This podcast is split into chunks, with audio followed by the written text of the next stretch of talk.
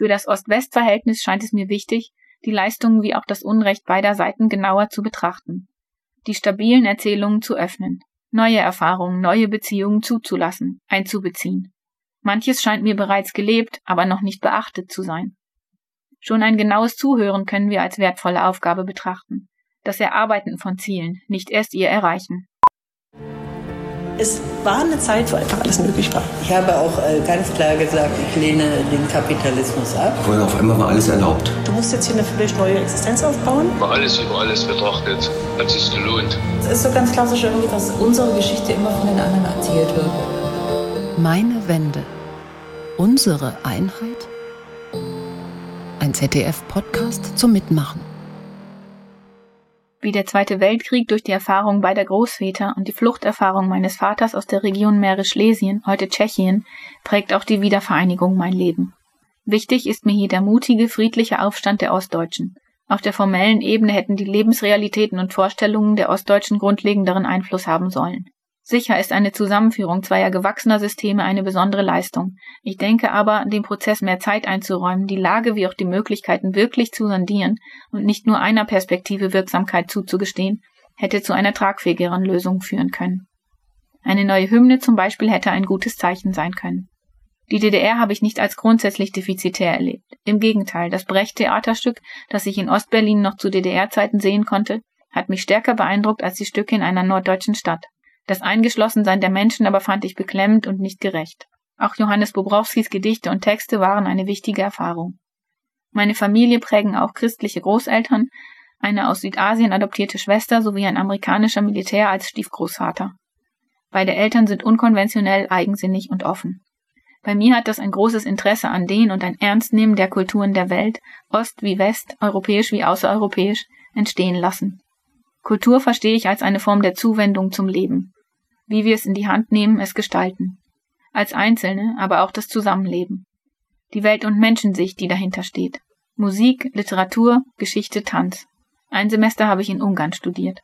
Ich bin also heterogen verortet, erfahre mich oft als verschieden, aber auch mit einer Wachheit ausgestattet. Mein Lebenspartner aus Mecklenburg-Vorpommern war wie ich zum Studium in eine mitteldeutsche Stadt gezogen. Über die Jahre haben wir unsere jeweiligen Familien gut kennengelernt, die Bräuche, Themen, Ansichten, Familienerfahrungen. Auch sein Großvater stammt aus dem heutigen Tschechien. Wir haben gemeinsam Filme gesehen, Artikel gelesen zu Ost-West-Erfahrungen und Themen. Was mir aufgefallen ist, ist, dass die Unterschiede wie Gemeinsamkeiten oft anders strukturiert waren als in den Medien dargestellt, dass verschiedene Milieus die Wende sehr verschieden erlebt haben.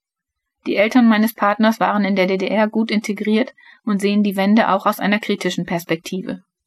Für sie war die Wende ein Umbruch, verbunden mit Schwierigkeiten, aber nicht ein totaler Bruch der Biografie.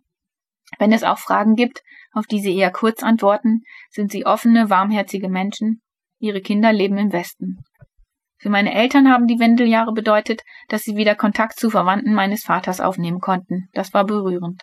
Ich habe die Verschiedenheiten und Gemeinsamkeiten meines Partners und mir geprüft, wie weit sie mit unseren Ost-West-Erfahrungen zusammenhängen aber auch mit Blick auf Rolle und Rollenverständnis der Frau des Mannes, als Naturwissenschaftler und Geisteswissenschaftlerin, als Leistungssportler, die Rolle in der Familie. Es gibt klare Unterschiede, die mit unserer Herkunft zusammenhängen, die aber viel weniger offensichtlich und auch zugänglich sind, als die Ost-West-Stereotype es behaupten. Auch wenn wir seit kurzem getrennt sind, fühle ich mich verbunden mit dem Osten Deutschlands. Wie auch mit Europa, der Welt, gerade zu diesem fragilen, aber vielleicht auch möglichkeitenbergenden Zeitpunkt an dem vieles anders erscheint, als ein effizienzorientiertes Denken vorausgesetzt hatte.